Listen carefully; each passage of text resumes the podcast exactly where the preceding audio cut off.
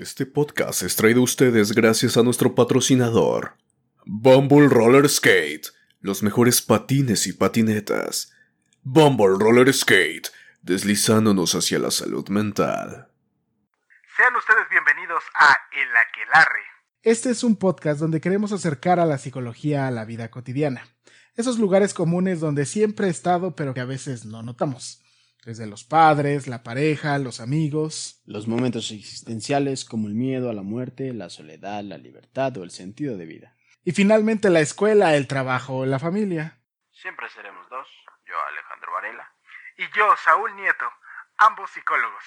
En otros momentos seremos tres, ya que invitaremos a colegas que trabajan desde los muchos espacios que hay en la psicología y compartirán su conocimiento y experiencia con todos nosotros. Esto es El Aquelarre, una pizca de psicología a la medianoche. Debes consumirte en tus propias llamas. ¿Cómo pretendes renovarte sin haber sido ceniza antes? Esto es El Aquelarre, con Saúl Nieto y Alejandro Varela.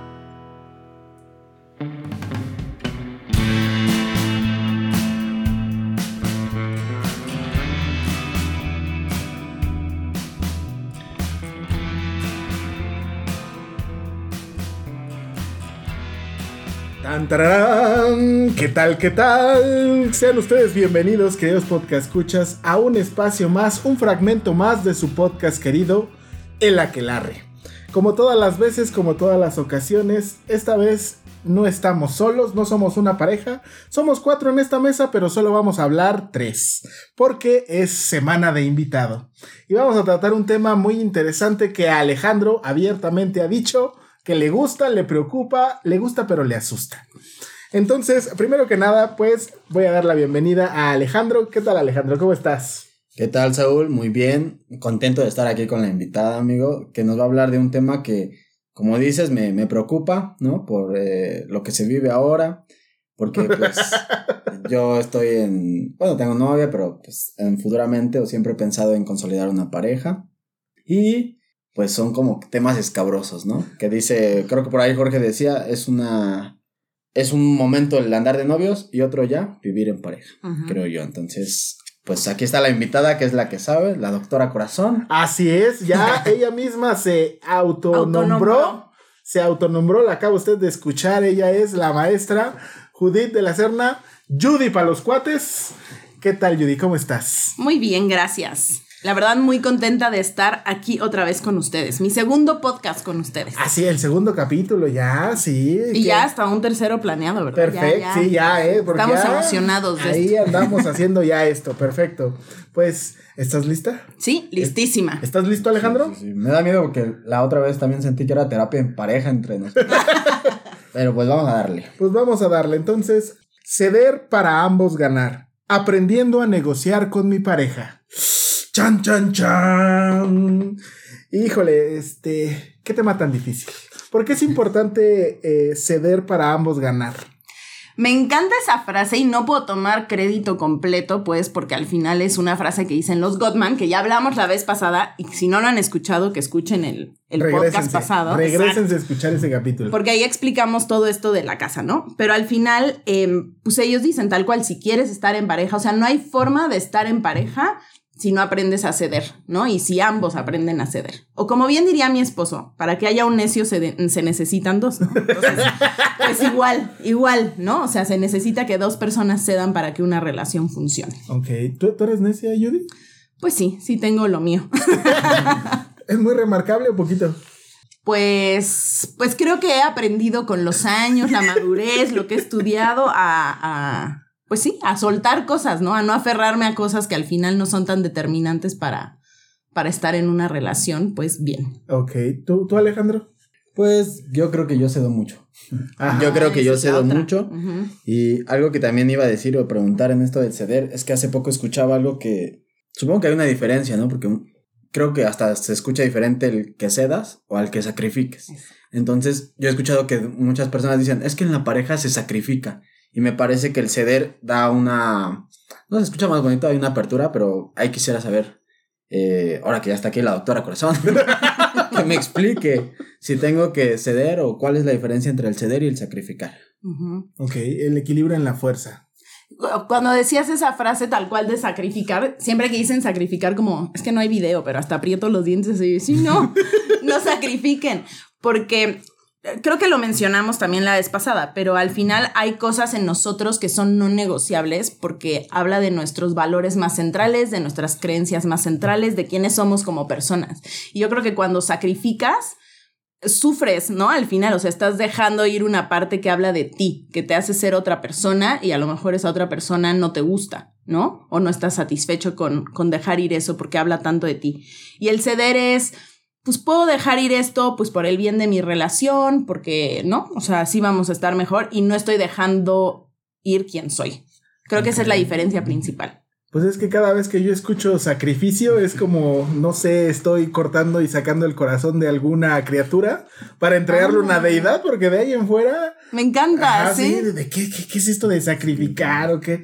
No, no, no. Gran analogía, ¿eh? Ah, o sí, sea, por súper bien. Sí, Sí. no, hay nuevo que va a tener ahí en la cocina un desmadre y que hasta eso, ¿eh? Sacrificio yo pienso que es más desmadre para llegar a un acuerdo o que alguien más venga a resolverme este problema que está surgiendo entre dos.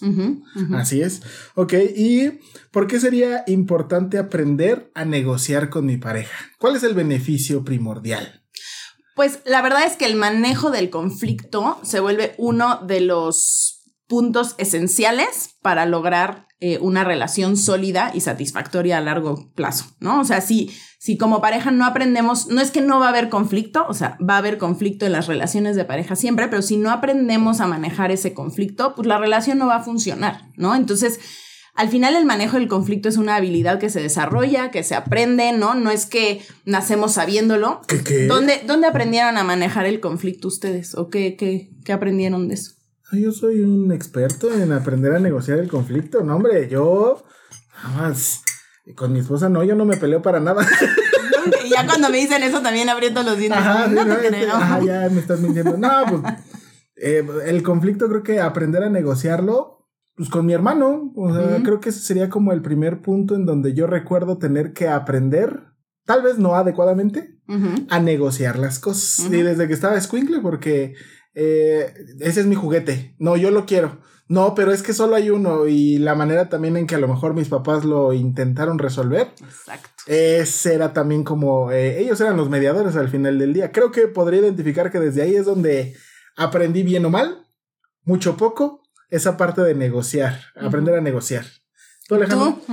Pues yo creo que igual con mi familia, ¿no? Una vez aquí más balconeando. Pobres familias. Una, ¿sabes? una- una raya al tigre, una raya más al tigre. sí, no se nota. No, pero también creo que, que aprendí con ellos y fíjate, ahorita lo que decías, yo creía que sabía manejar el conflicto porque no tenía muchos conflictos. O sea, en el momento en el que venía el conflicto yo decía, pues no peleo con mi pareja o, o cuando ven con mis hermanos no peleo con mis hermanos o con mis papás. Pero descubrí que el no porque no peleara significaba que no había conflicto. Justamente yo lo que hacía era, era una parte de ceder, que en realidad estaba sacrificando, y lo que yo aprendí fue a escuchar al otro, digamos que una parte de la resolución del, del, perdón, del conflicto, pero escuchaba al otro y me olvidaba de escuchar a mí. Entonces yo en esa parte creía que resolvía conflictos, pero en realidad no. Solo lo estaba evitando. Y entonces cedía a lo otro para que no hubiera conflicto con el otro, pero sí había un conflicto conmigo. Entonces creo que después, escuchando aquí con ustedes, a otros este, psicólogos, me di cuenta que pues no tenía esa habilidad. Yo creía que sí, al evitarlo, pero en realidad no. No, esa, y es tal cual, o sea, la verdad es que aprendemos lo que sabemos del manejo del conflicto en nuestras familias de orígenes, de origen, generalmente, ¿no? Ok. O sea, pues así, hasta que te encuentras con tu pareja y tu pareja viene de otra familia, y entonces es así de, ¿cómo, no? O pues ¿qué es a lo mejor, pues, a lo, o sea, alguien es de, ah, sí, súper asertivo y termina con alguien que termina cediendo todo el tiempo. Y parece que eso se acomoda, pero pues la otra persona que está cediendo, pues tal vez no está contenta, ¿no? Entonces te encuentras todas esas combinaciones. Porque las patologías, queridos podcast escuchas, nos unirán. Exacto. Dios los hace y ellos Y se juntan. Se juntan, así es. Ok, entonces, ¿cuál sería el primer punto? ¿Con qué comenzamos para aprender esto de, de, de, de la negociación? Pues creo que lo más importante es reconocer que el conflicto va a estar, ¿no? Los Gottman dicen que hay problemas solubles y no solubles. Los solubles son aquellos pues que no traen como detrás este sentimiento más profundo, esta historia más profunda, ¿no? Que son, entre comillas, más superficiales, ¿no? O sea, ¿quién saca la basura hoy? Pues, ¿no? O sea, pues sí, ya, nos dividimos los días y ya. Si ya trae un significado más profundo de a lo mejor yo nunca, en mi casa nunca hacía nada y a mí en mi casa me educaron a siempre hacer, Hacer cosas, todo. Pues ya estamos hablando de que ahí va a ser un problema más perpetuo. Y Pero, es, ajá. fíjate, es que ahorita que te escuchaba, pero cualquier cosa puede ser algo más profundo, ¿no? Sí, prácticamente, o Porque sea, yo ahorita que lo dijiste, el ejemplo de la basura, no me gusta sacar la basura orgánica. porque No me gusta, me da asco. Huele feo. Sí, sí, sí, O sí. sea, particularmente, o sea, no es como que tenga algo peculiar, pero en realidad no me gusta. O sea, verdaderamente no me gusta poco con cualquier otra cosa, pero particularmente es, es que soy muy asqueroso. Ese es el punto. Entonces, para mí eso sí es como de, yo lo negocié. Mi esposa es la que se encarga de sacar la basura y yo a lo mejor haré otras cosas que a ella no le gusten, pero ese sí particularmente, este, es un punto así grandote. No, y si le rascamos a todo podríamos encontrar, no, o sea, a lo mejor en tu historia estoy inventando, ¿eh? O sea, no sé. ¿Qué, qué? Pero en algún punto a lo mejor no te gustaba hacer algo y te lo resolvían. Te decían, no hay problema, yo lo hago. Digo, estoy ahorita solo inventando, no o sé a lo si mejor lo contrario, me obligaban. O te obligaban y exacto, te genera una aversión y ya no quieres hacer esas cosas, ¿no? Entonces, en realidad, sí, casi todo problema podría tener como más profundidad. De hecho, ellos dicen que el 69, casi 70% de los problemas en la pareja, pues no tienen solución, porque en realidad tienen como este, pues sí, esta historia de dos personas distintas. Entonces, el objetivo no es resolver, sino dialogar y conocer a tu pareja al respecto de eso. Ok. Entonces, esos, esos serían como los, bueno, algo a lo mejor como más complejo, algo insoluble. Lo- el problema de lo insoluble, o sea, perdón, ahorita como que regresé a eso, pero es que se puede volver como que se calcifica en las relaciones, ¿no? Ay, a ver, a ver, ¿cómo? Ajá, o sea, como que tú estabas tocando este problema insoluble una y otra vez y las parejas caen como en estos ciclos de caer en eso una y otra vez y entonces ya se vuelve ahí como un, o sea, no sé cómo llamarlo, algo ahí calcificado, ¿no? Porque no establecieron como diálogos al respecto. Pero ese ejemplo de la basura podría ser insoluble o puede ser algo como llega el fin de semana y a mi pareja le encanta estar en casa, relajarse, descansar después del estrés de la semana. Y a mí llega el fin de semana y quiero salir, ver gente, pasarla bien, fiesta y demás, ¿no? Eso puede ser algo súper insoluble de cómo aprendimos cómo a pasar nuestro tiempo libre, ¿no? En nuestra historia personal. Ok. Sin embargo, si lo platicásemos, todo eso podría llegar a... El chiste es platicarlo, a, reso- a resolverse entre comillas. O sea, creo que al final los problemas no solubles se van a presentar una y otra vez a lo largo de la historia de la pareja. Ok. Eh, el chiste es que haces con eso, llegas a acuerdos temporales después de tener un diálogo donde hubo entendimiento. Y que va a salir en muchísimas cosas. A lo mejor sale en la basura, en, ¿no? O sea, se repite. Ah. Entonces, por ejemplo, esto que dices, porque yo he escuchado o también me ha tocado, ¿no? Eh, relaciones de noviazgo o algo así, pelear por una misma situación. Pero muchas veces decían, o yo lo que he visto en parejas y en películas que salen estas peleas, donde de repente, este, pareciera que uno perdona, ¿no? Hay un problema, perdona, o olvida, pero en una discusión más adelante vuelve a salir un tema. Entonces, este tipo son a lo que te refieres como problemas insolubles que van a estar una y otra vez y otra vez. Lo ponemos en evidencia. ¿No nos quieres contar a lo mejor de una relación pasada? Sí, por favor. Sí, sí. gracias. O Saúl. Yo, este, Un, un, un, un problema que se repita una y otra vez. problema que se repita una y otra vez. Híjole. Mm, Mm, Es que no logro, no logro. Fíjate, creo que tal vez no. O sea, no es que haya problemas que se repitan una y otra vez. O sea, por lo menos no con mi esposa. Ajá. Según yo no. Eh, A lo mejor con algunas relaciones pasadas, sí, podría decir que eso sí. Como la parte de este. Quedábamos de platicar o de. Porque este, quedábamos de platicar o conectarnos a una hora y no se conectaba. Y entonces fue algo como de, ok, la primera la pasé. La segunda la volví a pasar. La tercera ya me caló, entonces, bueno, de a de veras, porque las anteriores también, pero pues no había dicho. Entonces volvió a ser como una parte constante. Lo primero que hacía era como justificar, no, pues está ocupada, que no sé qué, andar haciendo otra cosa. Pero entonces entendí, pues no mames, estoy disminuyendo yo también mi propio, mi propia posibilidad de tiempo. Entonces empezó a volver algo que al final del día también representó este un punto de quiebre.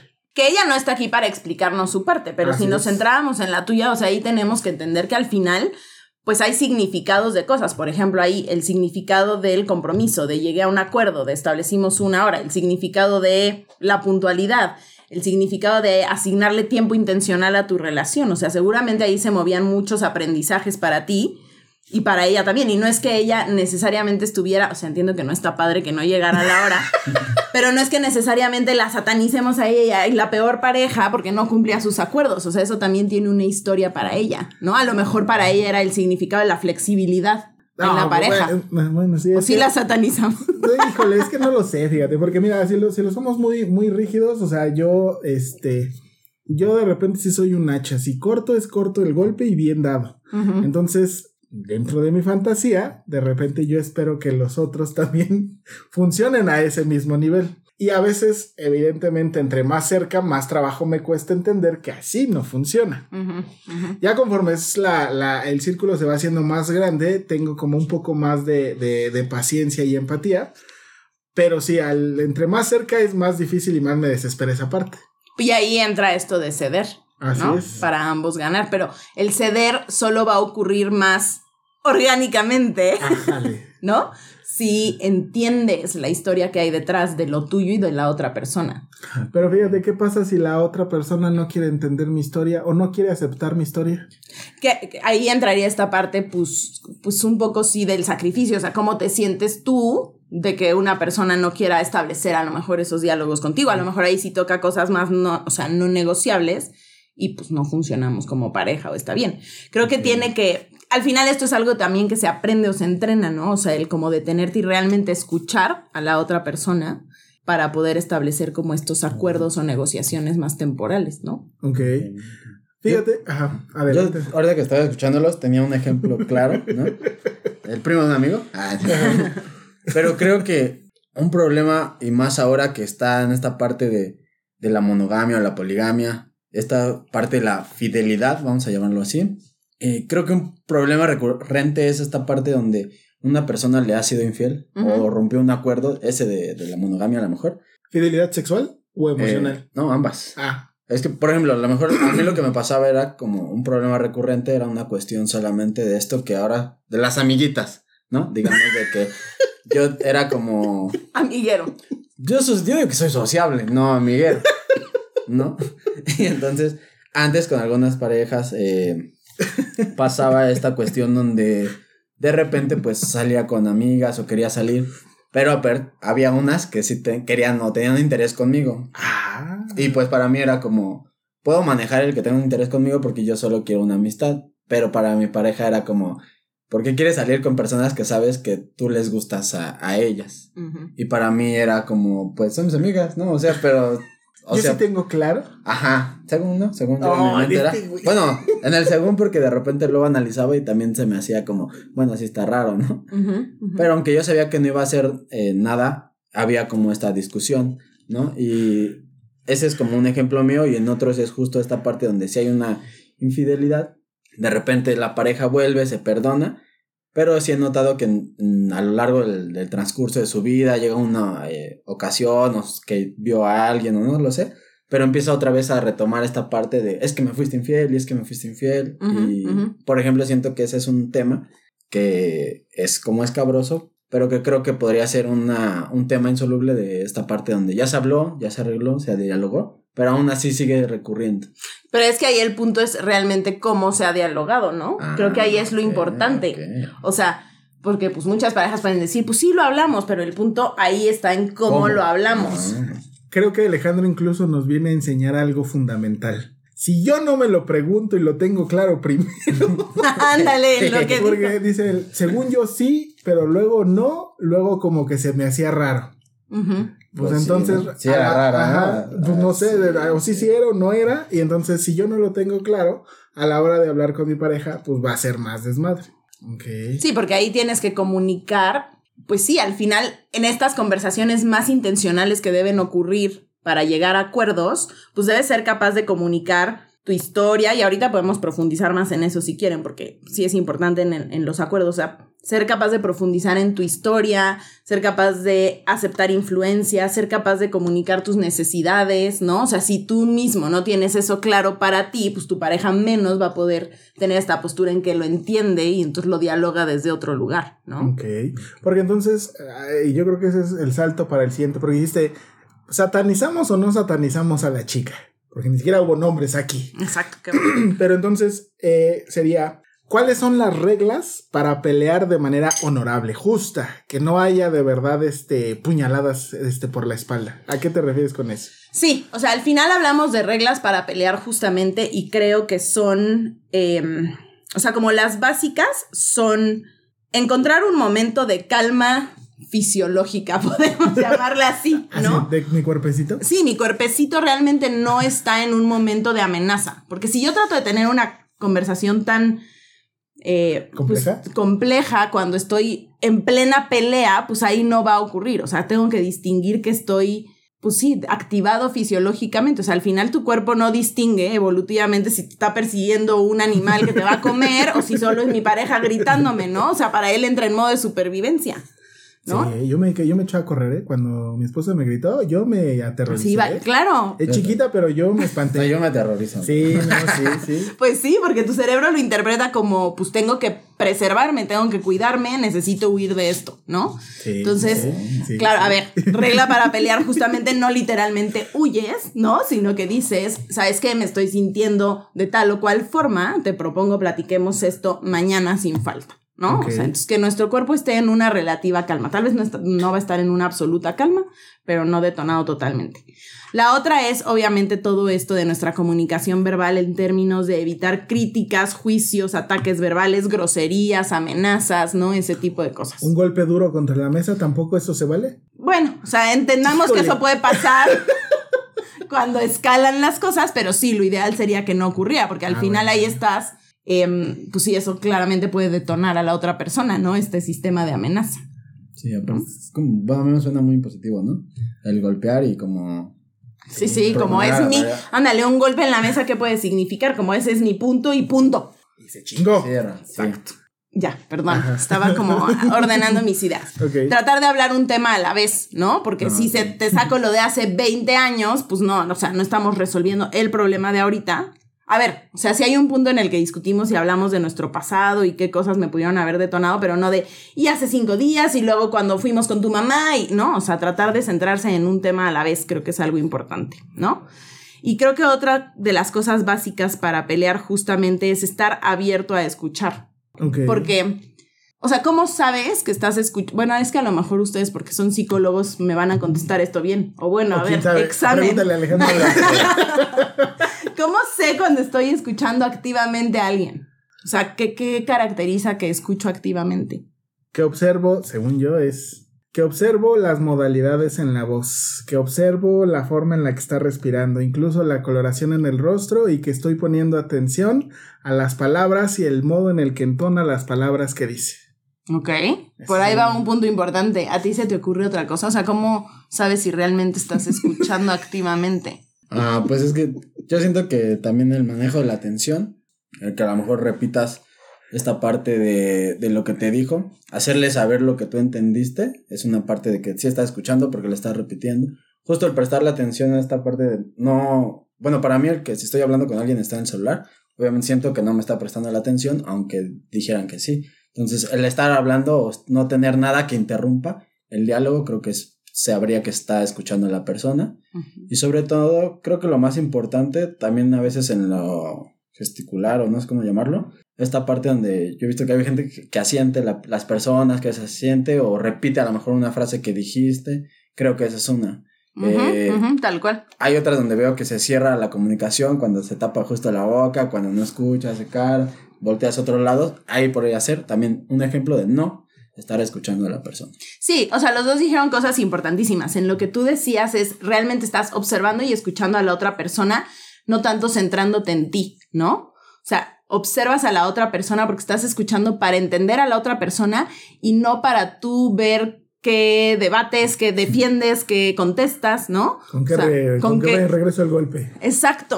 O sea, esa diferencia es importantísima. O sea, realmente te estoy escuchando para entender. Y lo que tú dijiste también, cuando escucho activamente soy capaz de repetir lo que escuché decir a la otra persona. No lo que yo interpreté, sentí o pensé, que es lo que muchas veces pasa. Ya habla tu pareja y tú dices, o sea, sí, pero cuando dijiste lo de bla, bla, bla, no es cierto, porque ahí yo bla, bla, bla, ¿no? O sea, una escucha activa es, a ver, si entendí bien, querías decirme que tú te sentiste de tal, cual o tal forma cuando yo hice tal. Eso es una. Entonces, la escucha activa es una de las reglas más importantes para eh, pues, pelear justamente. Complicado, complicado, Sí. porque claro que escuchamos para defendernos. Ese es el problema, ¿verdad? Que de repente yo escucho para defenderme en lugar de escuchar pa- para, Ah, para comprender. Es que aparte creo que justo no, no hacemos esta parte de cuando hay una pelea, eh, no le hacemos caso al cuerpo, esto que decías, ¿no? Como tomarte tu tiempo fuera y decir, bueno, ahorita no estoy en, en pro de, de- de hacer un diálogo, va a ser más una discusión.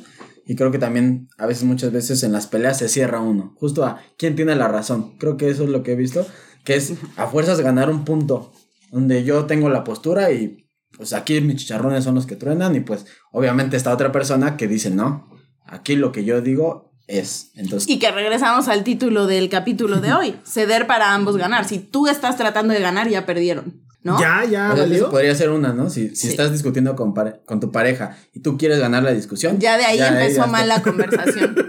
Y no quiero entrar en cosas de género, pero sí ha visto la ciencia. O sea, los hombres sí escuchan muchísimo para defenderse y eso muchas veces pasa porque también las mujeres somos sumamente críticas cuando traemos temas a colación. No, no es cierto. Es que tú siempre y entonces el otro no es cierto, yo nunca. ¿No? Sí. No, yo no creo, no, Se no. Pasa, pasa, pasa. No, inocentes Sí, totalmente. inocente palomita. Nadie es inocente aquí, pues, o sea, a- al final es una dinámica, ¿no? Sí, pues sí.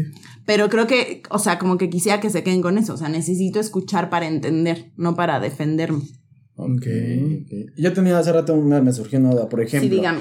Si estoy discutiendo con, con mi pareja, ¿no? Y siento esta que se me eriza la piel o que de repente estoy yo se me estoy poniendo rojo, se me está calentando el cuerpo, a lo mejor con que me está reclamando cosas que a, a mi sentir, ¿no? Con esta parte masculina que dice que digo, no es cierto, yo no hago esas cosas. No es cierto. No es cierto. ¿no? Aquí no pasa. Eh, pero hace rato me generaba, porque a mí me ha pasado, ¿no? Y también lo he visto en otras parejas, en consulta y en todas esas cuestiones, donde justamente pasa el, el hecho de que se está peleando y de repente te reclaman como, eso a mí, a mí me enoja, ¿no? Que de repente estamos hablando de un punto y de repente salen otros. Y yo de repente sí es como, bueno, entonces, ¿cuál arreglamos? Y hace rato decías que primero se tiene que hablar como tema por tema. ¿no?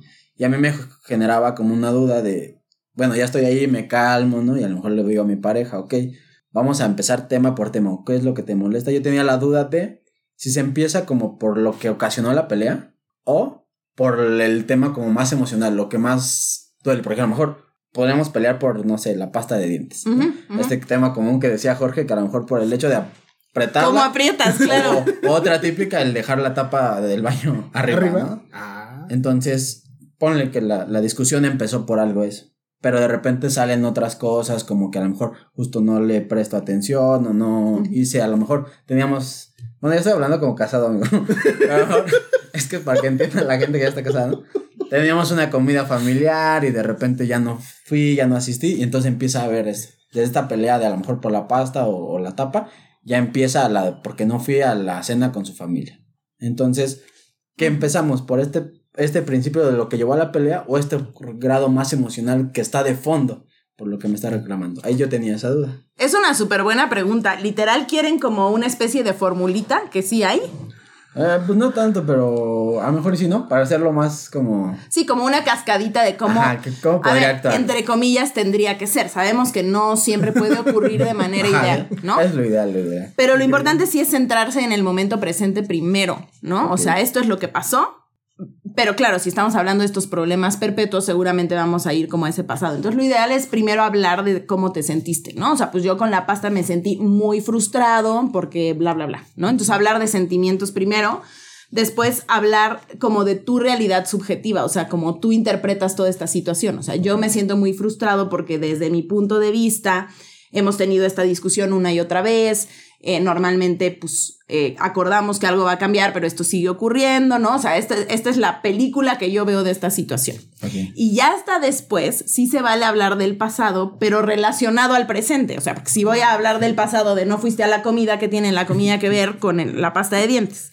De este pasado más bien de las cosas que me detonan, ¿no? Que pueden ser cosas que te detonan en el momento presente, de he estado súper estresado en el trabajo y entonces tal vez mi tolerancia es menor, a cosas que me detonan del pasado, de, pues no sé, me pasaba mucho o creo que ha pasado mucho en nuestra relación, que pido cosas y, y- y siento que no me escuchas o que no las tomas en cuenta. Y eso me remueve que era igual con mis papás, ¿no? Yo les decía cosas y no las tomaban en cuenta.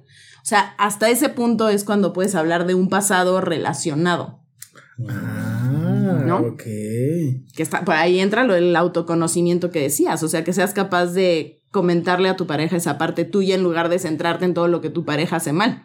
Sí, pues sí, porque si no, lo único que estoy haciendo es demandarte a ti que cambies para que yo me mantenga en el mismo estado. Exacto. Sin yo reconocer que al final yo tengo algo ahí que me mueve la pasta de dientes y es más profundo que solo el que de la pasta de dientes ahí. del medio, sí. ¿No? Ok. Luego, este, dices algo de posponer tu agenda. ¿A qué te refieres con esa parte? Posponer la agenda es justo esto, ¿no? O sea, es como no querer yo ganar, no querer yo transmitir mi punto, o sea, realmente querer escuchar a la otra persona. Ok. Que ahí tiene que haber como un acuerdo previo de cuando discutamos este tipo de cosas, que ya estemos calmados, no estemos en el momento, etcétera, eh, pues to- como tener ese interés de escuchar la parte de mi pareja y yo poder poner lo mío después, sabiendo que después va a venir mi turno de yo expresar mi parte, ¿no? Ok. O sea, el punto siempre será que los dos tengamos la posibilidad de compartir qué sentimos, qué pensamos y qué nos mueve. Exacto. Oh. ¿no? Y que mientras está hablando la otra persona, pues tú vas a estar tomando en cuenta qué la estás escuchando decir. Este, pues sí, para entender, no para decir, pero no porque bla, bla, bla, bla, bla. Eso va a venir en tu parte de cómo tú viviste la situación. Entonces eso es posponer la agenda. Entonces, fíjate, aquí dices algo acerca de aceptar la influencia. Es decir, por ejemplo, mi esposa es súper dramática. Ajá. Así, dramática, dramática, dramática.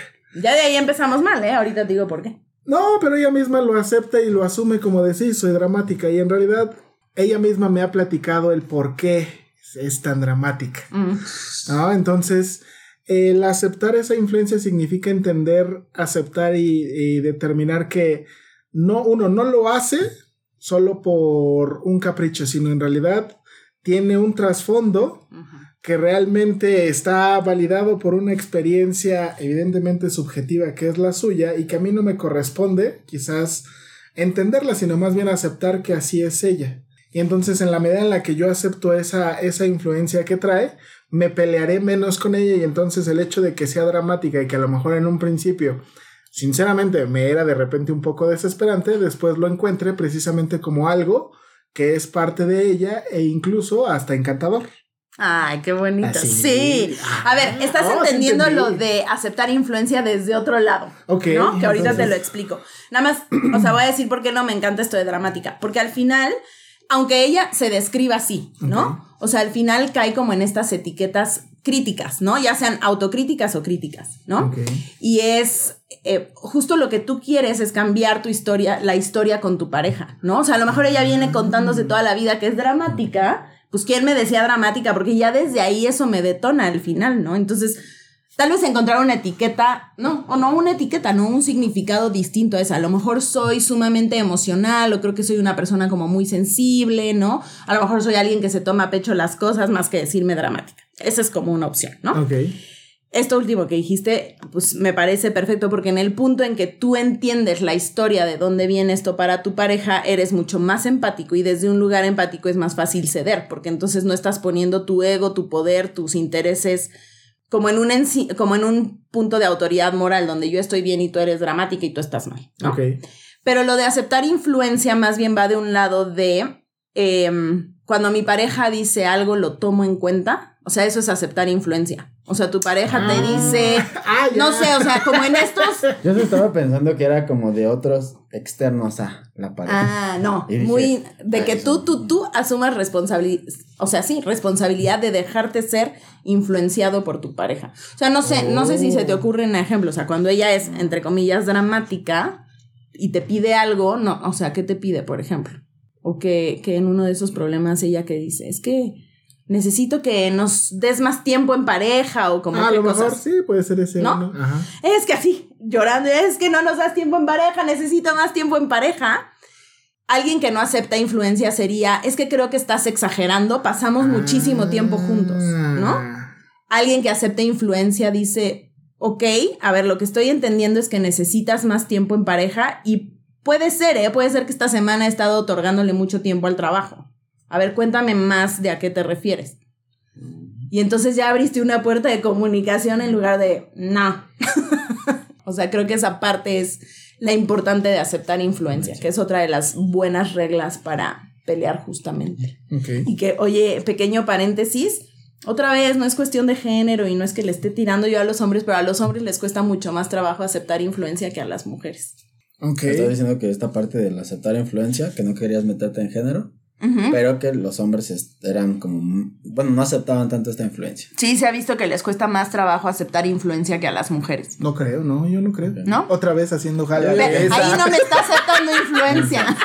Pero justo que yo digo Sí, con sí esta, es cierto, esta sí parte de las personas también que, como hombre, yo por ejemplo podría decir que yo sí suelo aceptar mucha influencia, ¿no? Es Pero porque tú cedes de Ajá, más. exacto, exacto, también. Pero también en este punto de no caer, porque luego muchas personas caen en que dicen, es que los hombres, sí, no, no es cierto. y bueno, ahí otra vez están cayendo.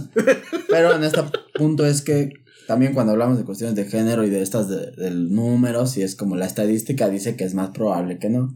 Habrá, habemos hombres que sí lo hacemos, ¿no? Entonces, exacto, también, no exacto. se ofendan ni nada, ¿no? Ah, yo sí entro dentro de la estadística.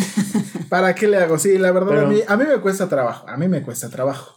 Porque, este, no sé, más bien, es que más bien me cuesta trabajo ahora. Fíjate, ahí entraríamos en esta parte de, De tu historia. historia. Porque antes yo cedía mucho. Mucho y muy a lo pendejo. ujú. Es también hay que aprender a ceder, ¿no? Sí, pues sí, pero entonces ah, ahora supongo que me fui ahora al, al, al otro extremo y este, ahora aprender como esta parte más saludable, pues evidentemente me cuesta trabajo porque a veces lo puedo vivir como personal. Pero ve, imagínate el poder que en una conversación así tendría que tú le digas a tu pareja, pues sí, o sea, creo que creo que no suelo aceptar esta, o sea, influencia cuando me dices cosas porque viene de esta historia en la que cedí antes y ahora me cuesta más trabajo, ¿no? Y entonces pues a lo mejor tu pareja puede decir, "Ah, ok, ya entiendo, pero entonces, ¿no?" Y entonces abren esta conversación de cómo. Sí, Ah, sí. es algo. Bueno, yo por ejemplo quisiera decir que es. O sea, si llega a pasar o lo llegan a hacer quien nos escucha, sí hay un cambio. A lo mejor yo no tengo mucha historia como de relaciones de pareja y no llevo mucho tiempo. De hecho, mi, mi relación ahorita con mi novia es la más larga que he tenido. ¿Ah, De un año, tres meses. Sí. ¿A poco? ¿Ya Ajá. llevas más de un año? Ya, amigo, por fin. Mi relación antes. Por fin. Por fin, amigo. Lo logré. Parece que están Y escuchando. está que- bien, ¿eh? Porque está ya pasando el enamoramiento, o sea, aquí Sí. viene Ah, lo bueno. vi. Ah, sí, ya sí, amigo, ya empezó a aparecer ahí lo- los golpes. Los trapitos al sol. Pero es que también por esto de la pandemia, luego pasamos mucho tiempo juntos. Pero creo que sí, esto del aceptar la influencia, creo que sí es un punto no muy valorado y creo que sí abre mucha apertura. Pues, por ejemplo, en un simple. algo que nos pasó, ¿no? Estoy como tratando de iniciar un negocio con, con mi novia, ¿no? Bueno, juntos, ¿no? Es algo como en conjunto. Y entonces yo estoy muy preocupado en el hecho de, de ver las finanzas, de ver qué onda. Y entonces ahí no le manejo mucho el Excel. Entonces me empecé a buscar videos y, y pues mi novia en sus asuntos y ella en sus cosas. Y entonces de repente llegué y yo, este, oye, no habíamos, no nos habíamos visto. Tampoco habíamos tenido videollamado, hablado por teléfono. Y entonces yo le dije, oye, ¿qué onda? Hay que ver esto. No, pues que sí. Eh, y entonces nos reunimos y lo primero que yo hice fue, oye, el negocio. Me dejé de lado esta parte como de, oye, ¿qué onda con tu día? ¿O qué onda? ¿Qué, qué? No nos habíamos visto de hace tiempo y yo, oye, en chinga, esto es a mí lo que me importa ahorita, ¿no? Y entonces yo estaba muy en ese pecho. En su agenda. Ajá, exacto. Y entonces yo andaba aquí en mi pedo. Eso es lo que a mí me preocupaba porque en realidad me preocupaba a mí en, en, en cierta medida, ¿no? No que mi novia no era importante, pero en ese momento para mí eso era lo que me importaba, lo que me preocupaba. Ya después de eso, para mí era, bueno, ya podemos darnos el tiempo. Y entonces, esa era mi lógica. Ahorita me preocupo con esto, ya que lo acabemos, ahora sí te doy mi tiempo y nos damos tiempo. Y entonces ella fue como esta parte de acabamos, de repente en esta parte observadora la noté un tanto diferente, ¿no? Yo un poquito más distante y entonces dije, ah, caray, algo, algo ¿Qué pasó, pasó? aquí. ¿Qué ¿no? pasó aquí? Entonces yo le preguntaba, oye, ¿todo bien? Y me dijo la típica, todo bien. Pero tú, si eres observador, te das cuenta que no está todo bien, ¿no? Y entonces yo, a pesar que estábamos en, en videollamada, y le dije, oye, ¿qué pasó? Este, te noto un poco, pues, distante, un poco fría, ¿qué, qué pasó, no? Y ya ¿Qué me dijo, ¿no? Ya como que no quería, pero al final esta parte como que se dio. Y me dijo, es que mira, yo creo que esto es importante, pero para mí es más importante el que a lo mejor al principio me preguntaras por mi día, cómo estaba, ¿no? A mí me hace pensar eso, que pues a lo mejor no, no te interesa cómo me va y entonces yo lo primero que dije fue, fue como, ah, no, pues sí, ¿no? O sea, traté de recordar y dije, no, pues sí, es verdad. Yo luego, luego llegué y a lo que a mí me importaba y le dejé de lado a, a ella. Oye, sí, ¿qué pasó? Pues sí, ¿Qué- ¿no? ¿Qué, qué tienes en la cabeza, Chihuahuas? Pero en esta parte yo dije, para mí era un muy lógico, porque eso es una, una tema de discusión con ella a lo mejor, que a mí en mi realidad es como el hecho de que yo tome mi tiempo, no significa que no le vaya No, a prestar claro. tiempo, sino que lo, justo en mi agenda, lo, lo pospongo. Y entonces cuando yo la escuché a ella y dije, no, pues creo que sí, y le di la razón, y dije, no, creo que sí es cierto, porque la evidencia pues era obvio que no le había prestado el tiempo a ella. Y para la siguiente reunión lo que hice Ya fue modificas. decirle ujú. eso, oye, ¿cómo estás? ¿Qué tal tu día? ¿Qué tal? ¿Qué pasó? Y esto y lo otro. Y entonces fue, psh, hasta cuando yo me abrí el primer día, cambió como muchas cosas y hasta dentro de mí me di cuenta que mi apertura me hizo abrirme también a otras cosas que a lo mejor yo también como hombre, porque no solo las mujeres lo hacen, también creo que como hombres, no había abierto otras cosas. Pero ahí lo que hiciste fue dos cosas, o sea, aceptaste esta influencia de realmente escuchar de esto que dice, pues puede tener razón o puede tener sentido, y luego en tu versión, si sí le dijiste, ay, sí es cierto, bla, bla, bla, o sea, esa parte como de validar, ¿Qué o sea, esa es la otra regla, ya que aceptas influencia como poder validar, a las personas les da mucha cosa validar, porque dicen, es que si, si le digo que eso es válido, quiere decir que estoy de acuerdo con todo, y no es cierto. ¿No? ¿Qué, qué? O sea, no tienes que estar de acuerdo con todo para poder validar la experiencia de tu pareja, ¿no? Ok. Fue de como tienes razón, o sea, entiendo que esto para ti era importante y yo no le asigné el tiempo. Y no quiere decir que tú estés ya diciendo, sí, yo estuve, soy el peor por haber querido hablar del trabajo primero, ¿no? O sea, pero validar, o sea, puedes validar partes de lo que tu, tu pareja dice y, y es muy enriquecedor eso también, ¿no? Ayuda mucho a bajar como la defensa y poder dialogar en lugar de pelear. La parte de validar sí es fundamental. Aunque. Que validar no es porque me encanta que luego las parejas le digo, a ver, ¿qué puedes validar de lo que dijo? Valido todo, ¿eh? Totalmente. Eso. La validación es específica. Ah, sí, la, la validación es específica. Sí, es como, mira, cuando dijiste Ese es eso, ese es el truco, porque si yo te digo, valido todo lo que dijiste, Hombre, no, no te vas a sentir no, validado. con todo. ¿No? O sea, pues es, oye, valido totalmente que, o me parece como muy importante esto que dijiste, ¿no? De que para ti, eh, la redundancia es muy importante que asigne tiempo a nosotros primero. Y me hace sentido porque, claro, yo también valoro mucho tener estas conversaciones contigo. Bla, ya. ¿No? Ok. No tienes que validar qué mala onda que me dijiste. Y entonces, pues sí, sí, tienes razón, soy el peor, ¿no? O sea, eso no. Antes hacía, Antes hacía eso, decía, Aprendí a la mala, amigo. pero Aprendí. Ok. Era parte del ceder, ¿no? Eh, entonces, fíjate, aquí hay algo que dices tú, eh, entender los detonadores. O sea, es en saber qué es lo que va a enchilar a mi pareja. No, porque ¿qué dijimos? Tienes que entenderlo de tu pareja o primero tú solito lo dijiste al principio. Ah, no, sí, no, no, Los tuyos. Yo ya los tengo clarísimos. Hombre, Y entonces, ya. pero ¿qué pasa cuando mi atención está en mi pareja? Entonces me cuesta más trabajo a mí asumir responsabilidad y aceptar influencia. Entonces lo primero sería entender los tuyos. Otra vez, no, no es cierto. Ay. ¿Que no? O sea, detonadores que me activan físicamente, detonadores de mi presente, si estoy estresado en el trabajo, cansado, bla, bla, bla, y detonadores de mi pasado y mi historia. Ah, ese sí me hace uno bien chido. A ver, cuéntanos. uno sí Esta es una que todos se saben. Sí, no, es que no me acuerdo qué vez, este, ella estaba como muy enojada, muy alterada.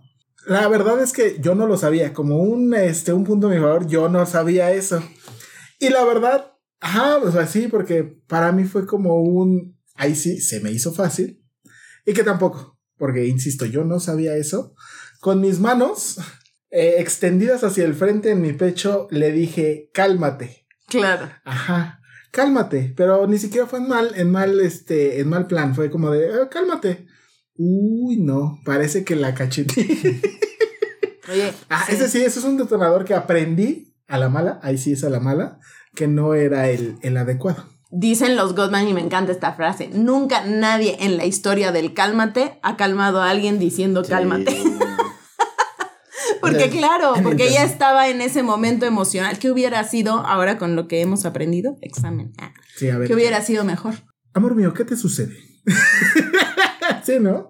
Bueno, yo, yo pienso que sería ese, ¿qué pasa? ¿Qué, qué, qué oprime tu alma? ¿Qué te asfixia en este Sí, momento? cuéntame qué está pasando, ¿no? O sea, a ver, o sea, no estoy entendiendo y quiero entender, cuéntame qué está pasando. ¿Qué altera? Igual y como ella ya a lo mejor su sistema estaba ¡puf!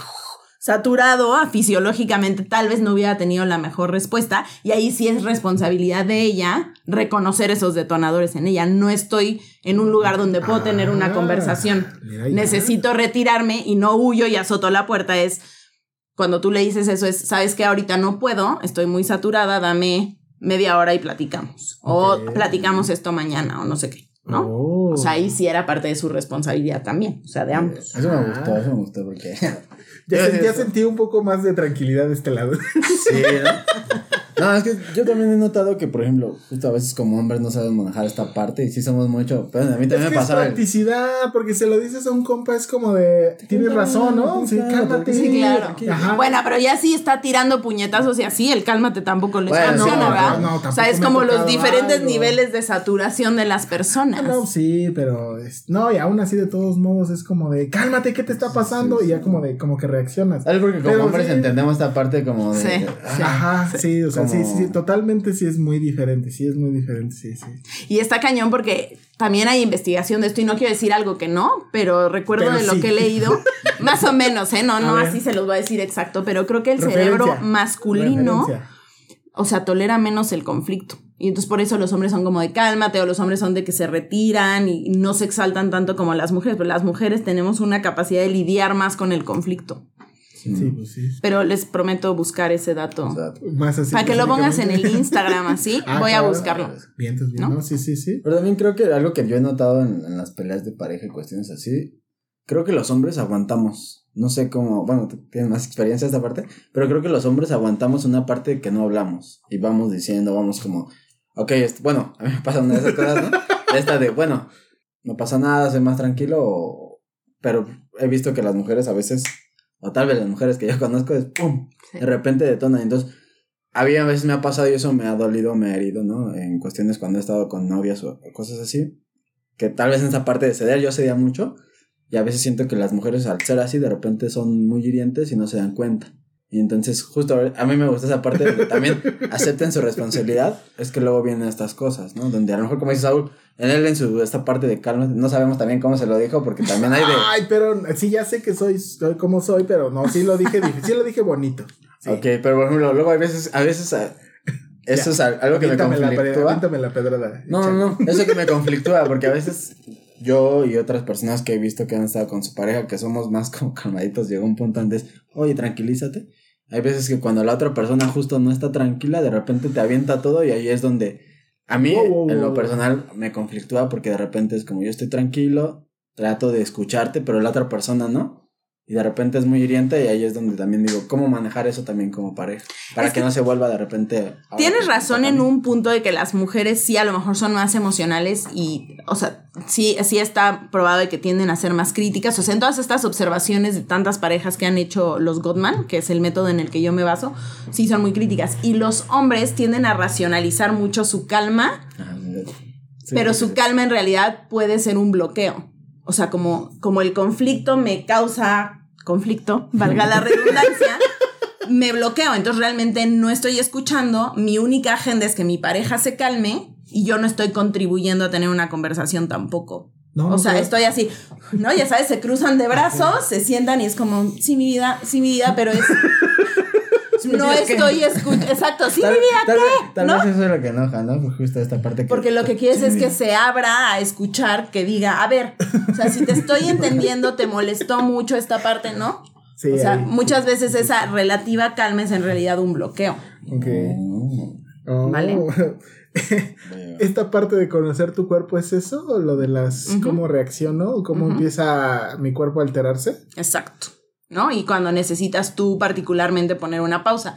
Si tú realmente en tu relativa calma te estás bloqueando y realmente no estás escuchando, porque también estás ya saturado fisiológicamente. Es y como de- entonces necesito como una pausa antes de hablar de esto. Dame, dame, déjame, me voy a dar una vuelta a la manzana, ahorita regreso Ujú. para ayudarme a Estoy descargar. totalmente dispuesto a escucharte y tener una conversación de esto, pero deja como yo, no, no cálmate tú. Doy una vuelta a la manzana para que te calmes, no. Es deja doy una vuelta a la manzana para yo calmarme y poder escucharte. O sea, identificar cuáles son las cosas que a mí me permitirían disminuir mi, mi alteración física, que eso también me va a permitir tener más control y más sensibilidad de mi yo emocional para hablarlo de manera adecuada. Lo que él dijo. Ahí está, eh, presto.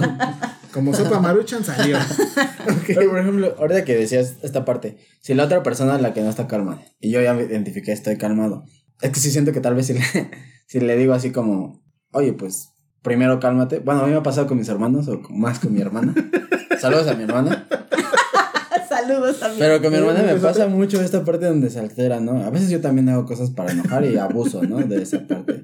De que sí me gusta andar fregando a mi hermano, ¿no?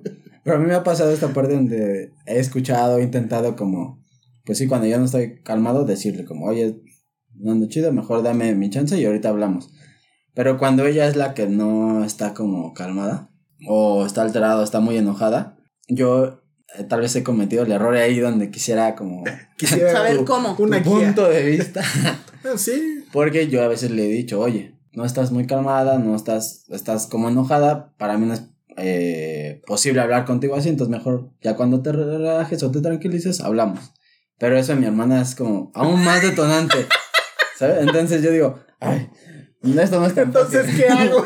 Sí, sí, sí. Pero es que ahí Sálvame. la parte importante es, acuérdate, que los mensajes tú pueden ser inmediatamente tomados como críticos, ¿no? Pues ahí la Sí, parte ¿no? importante es asumir diciendo. responsabilidad, ¿no? O sea, en lugar de tú no estás muy calmada es, a ver, estoy como realmente tratando de escucharte, pero me está costando trabajo eh, porque estamos hablando así, ¿no? Entonces, ¿qué te parece si me das como oportunidad de...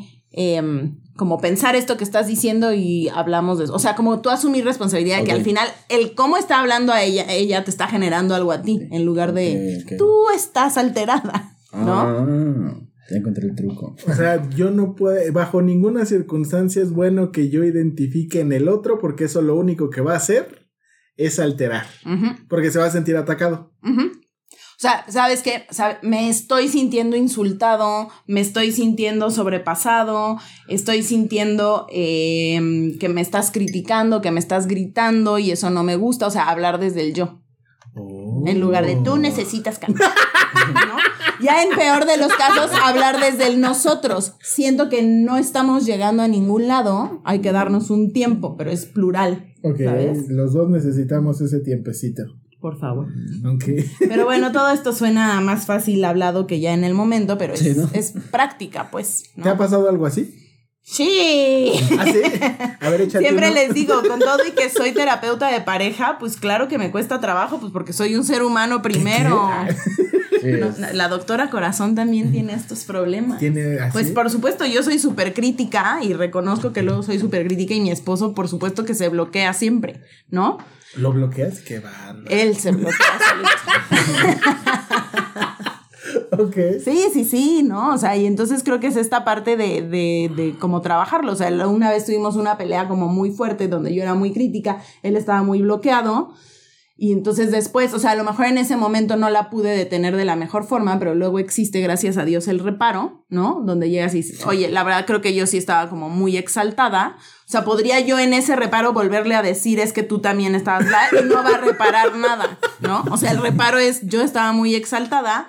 A ver, me gustaría que tengamos como una conversación al respecto de esto. Y ya saco literal mis hojitas que les doy a mis pacientes de cómo procesar una pelea y eso hicimos. Pero pues de que va a pasar, va a pasar. Ok. Chistes que haces con eso. Ah. Va.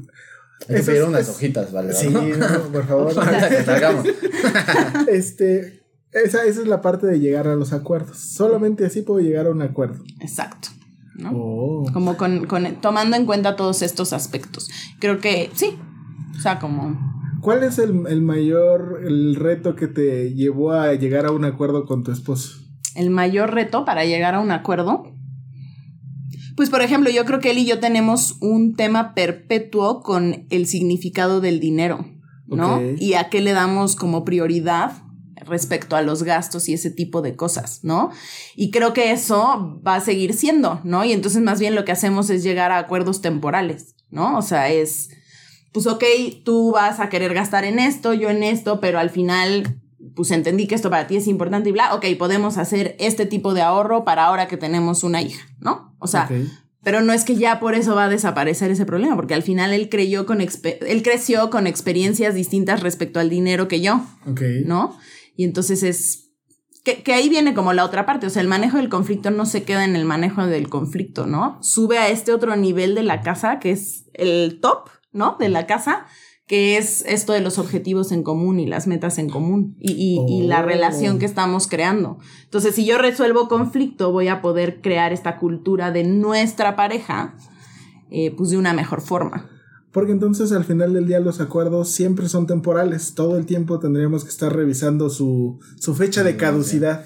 Sí, o sea, hasta ahorita funcionó para esto, pero el tema del dinero te firmo donde quieras que va a volver a surgir con mi pareja. O sea, te lo apuesto porque él tiene un significado y otro y, ya- y el hablar de ese significado a la vez nos está ayudando a construir nuestro significado del dinero y ese que le vamos a transmitir a nuestros hijos, por ejemplo. Y yo creo que esto que dice Saúl y que mencionas, creo que es muy importante decir a la gente, a la que nos escucha y a las parejas, que justo los acuerdos son temporales, porque tanto nosotros vamos creciendo como personas, como al transcurso del- de la pareja va creciendo conforme pasa la historia y justo estos acuerdos que teníamos, de repente ya no son, van a ser los mismos, Ya no, funcionan. funcionan. Sí, pues sí. Entonces Pues sí, también no se casen con eso, ¿no? experiencias, exacto. Que no se vale decir rompí un acuerdo porque era temporal, no, Sí. ¿no? Tú dijiste. Tú pero fecha. quedamos que era No. temporal, ¿no? O sea, temporal, Sí, sí. exacto, no de que tiene una fecha de caducidad, sino de que nos sentamos intencionalmente a revisarlos cuando el tema vuelve a surgir, ¿no? Si volvemos a tener un conflicto de esto, No, pues sí, o sea, es el vez. equivalente. Si ya sé que algo se va, ya se acerca a la fecha de caducidad, pues me tengo que poner a revisarlo, cuánto le falta, qué no. Pues es igual que un contrato, tengo que estar revisando constantemente qué está pasando. Pues tú creo que nos habías dicho, ¿no? Que cuál es la fecha en la, o cuál, cuántos son los años en los que normalmente empieza a haber crisis en la pareja, cada cuánto. No me acuerdo si yo lo dije, pero pues en transiciones importantes, casi siempre, ¿no? Si se fueron a vivir juntos, si este van a Ah, tener hijos. Cada seis o siete años, tú nos dijiste. Ay, yo dije eso, ay, ya ni me acuerdo, qué barbaridad. Sí, ¿Quién sabe de dónde lo tremenda, saqué? Sí, que dice que más o menos, porque decías, las parejas a veces esperan hasta seis o siete Ah, años sí, cañón, sí. para, para sentarse a preguntarse qué, qué pasó. ¿Cómo Exacto, estamos? imagínate. ¿Quién es el que, cómo te transformaste después de seis o siete? En esto. O por ejemplo, parejas que, que, o sea, tú que cedes, hacen eso, ¿no? Como, bueno, lo dejamos pasar. No, no pasó nada. Y van barriendo como abajo del tapete, esconden las cosas hasta que ya es un montecito así de que se tropiezan a cada rato. Entonces es esta parte de intencionalmente revisar porque, pues sí, a lo mejor ahorita era el tema de la basura, pero trae como esta historia, ¿no? Que tenemos que revisar constantemente en nuestra relación. Además, el tiempo va haciendo más complejo todo.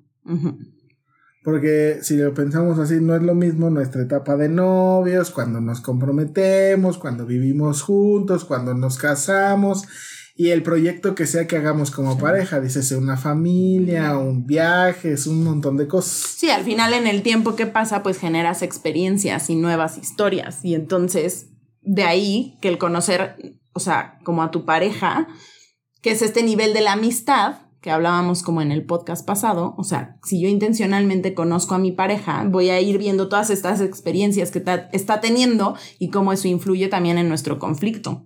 También para saber si decido irme o quedarme. También, eso también claro que es una opción, pues, o sea, que ahí pues dices ya de plano estos acuerdos no están funcionando, siento que ya estoy dejando una gran parte de mí ahí y pues se vale terminar la relación, ¿no? O sea, no digo cedan para siempre quedarse en la relación, pues no. Dijiste aquí, convertir acuerdos en sueños y objetivos en común, ¿es esto? Que hablábamos de que al final el manejo del conflicto no se quede ahí, sino que realmente habla de qué están construyendo como pareja, ¿no? Que al final yo tengo un significado del dinero, tú tienes otro. Yo tengo un significado de la monogamia y tú otro. Yo tengo un significado de fidelidad y tú otro. Si hablamos todos esos significados y todos esos aprendizajes que traemos, eh, pues el manejo del conflicto como diálogo más que como pelea me va a ayudar a construir eso en una relación. Oh. Qué bonito, ¿no? Tremendo, tremendo. ok. Este, ¿algo más que quieras agregar, Judy? Pues, pues no, o sea, creo que nada más este punto como de paciencia e intención son dos palabras claves, ¿no? O sea, no nacemos expertos resolviendo conflicto porque lo aprendemos de nuestra historia y entonces en este crear una cultura con tu pareja tienes que tener la paciencia de irse entendiendo, ¿no? ¿Y qué, cuál fue la otra palabra que dije? Paciencia y compre- intención. Intención, gracias. La intención es, pues justo, nos vamos, o sea, tenemos la intención de sentarnos a hablar de estas cosas, ¿no? Porque tiene un impacto el que lo hagamos, pues con intención.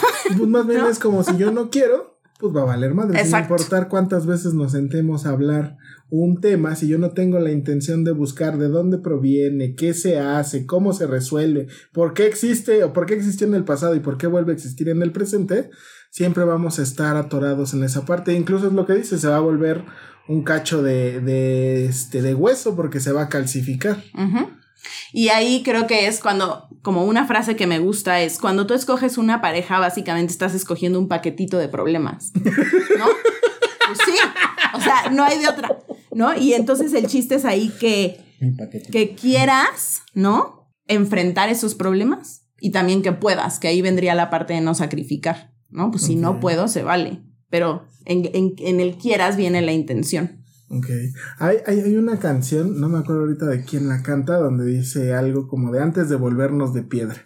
Creo yo que ese sería como la parte Ay, importante. mira, qué interesante, sí. Sí, creo que es Before to Turn to Stone. No o sea, sí, antes de que ya no haya esta disposición, ¿no? O sea, o que me quede tan puesto en mi... En mi yo y en mi yo tengo la razón y entre yo soy todo lo que de verdad marca la dirección y el sentido de las cosas, pues mejor me voy a sentar a platicar. Yo tal vez primero conmigo mismo, de ahí la importancia de ir a terapia y después de eso, sentarme a platicar con mi pareja, pues saber qué está pasando. ¿Qué está pasando ahí, Sí. Alejandro? Justo a mí también me recordó otra canción, amigo. De Natalia la, la pone. Lafourcade, que es justo, dice, antes de huir, analicemos lo que nos pasó, ¿no? Lo que Ah, vamos sí. haciendo, lo que, justo porque creo que muchas veces, luego, luego, al, al llegar o encontrar nuestra cajita de problemas, de repente la abrimos y es, ay, yo no quiero, vámonos. ¿no? Y creo que a veces, muchas veces, en la, en las parejas, evitamos el conflicto en lugar de, de hablarlo, dialogarlo y justo que se pueda construir un sueño, un objetivo en común y que eso no sea un obstáculo para estar como pareja. Y que ahí entra el autoconocimiento, porque creo que conociéndote a ti mismo se vale a veces abrir una cajita y decir, no, no, no, de plano no. Sí, ¿no? Pero porque tú ya tienes como ese conocimiento de ti mismo, ¿no? Y no es desde un lugar de huir, sino de un lugar de, de plano, esto no, porque conozco que esto no me viene bien. Pues ahí Sí. está. Pues ahí lo tienen, queridos podcast escuchas. Qué difícil, qué complejo, qué... Ah, yo digo que también tiene una, una parte sencilla. Más bien es, lo difícil siempre será el entender y aceptar que no somos perfectos, tal vez cuasi perfectos, Pero, pues nunca a ese nivel y que en la medida de que vayamos descubriendo y aceptando esas partes, nos será más fácil lidiar con nosotros mismos y con quien nos acompaña. Así Tal es, cual. amigo. También creo que esta parte de. Creo que lo que torna la difícil es que, como decía Judy, tenemos este historias de pareja, ¿no? Tenemos historias de vida y entonces también entender que ya cuando formamos una pareja comienza una historia diferente. Ya no es mi historia de mi familia ni de mi otra familia, sino es nuestra historia de pareja. Ujú. Pero creo Ahora- que mucho está permeado en las creencias que tiene la familia sobre la pareja, que tiene que estar toda la vida, que a la pareja tienes que hacerle ciertas cosas, se tiene que atender y justamente no. Formar Sí, mi propia idea de lo que para mí es mi pareja. Tal Ahí cual. está. Pues ahí está. Alejandro, échate las redes. Claro que sí, amigos. Recuerden, estamos en YouTube, en Facebook, en Instagram, como la que la podcast. Escríbanos, comenten. Si tienen algunas dudas, eh, inquietudes, ahí nos pueden eh, escribir. También este, estamos en Spotify, en Apple Podcast, en YouTube y en otras plataformas de podcast donde pueden escucharnos todos los martes a partir de la medianoche. Así es. Están Eh, en todos lados. Sí, ya, ahí vamos, eh. Eh, vamos a conquistar poco a poco este TikTok. Ay, ya muy cuando bien. hayamos metido video, Pero eso es como a más largo plazo.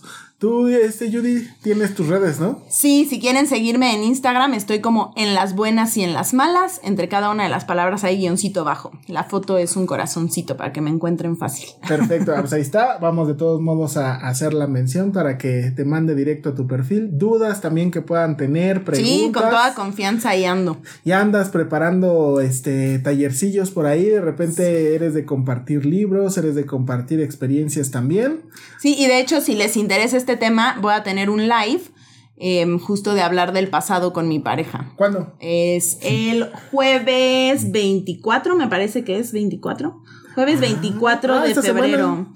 Pero los lives se quedan guardados, entonces lo pueden ver ahí en mi perfil Ah. de Instagram. Para el que quiera verla en vivo y en directo, estará el jueves 24. A las 12 febrero. del día. A la- al, al mediodía. Al mediodía. Ah, perfecto. y si no tienen la oportunidad de escucharla, recuerden que pueden hacerlo este, pues cuando gusten, porque a partir de ese día ahí se queda Ahí guardado. se queda Fíjate, yo no guardado. sabía. Perfecto, Sí. pues. Eh, Judy, um, ¿algo más con lo que quieras cerrar? Pues no, nada más que estoy, la verdad me apasiona mucho compartir estos temas, entonces eh, pues esperen más transmisiones con el Aquelarre podcast de otros temas importantes en la pareja. Perfecto, pues ahí está. Ya estás invitada para la. Quién sabe, a lo mejor y ni siquiera es que tenga que ser a veces hasta la tercera temporada. En una de esas Antes. antes, o a lo mejor Sí. abres la, la tercera temporada ya con todo y video. Yo dispuesta. Perfecto, pues. Eh, sí. Eh, una mención este, importante a el hoy ausente, mágico, fantástico, eh, maravilloso diseñador, el Paquito Ibarra. Recuerden revisar su trabajo en nuestras redes sociales, todo el diseño. Se rifó el de los Michitips, ¿eh? Así Están es, bonitos. Ay, sí. El doctor Fausto, eh, ahí hablándonos un poco acerca de la teoría del amor de Stenberg. Pero eh, un saludote para él. Ahora sí, Judy, échate la frase de cierre. La frase de cierre creo que me quedaría y no puedo tomar crédito de esta, pero creo que es ¿qué valoras más? ¿Tu relación o tu ego? Y la dicen también los Godman, pero se me hace súper poderosa. Ahí está. Pues, ¿qué, qué valoran ustedes, queridos podcast escuchas? Fue un gusto compartir la mesa contigo, Judy. Contigo, Alejandro.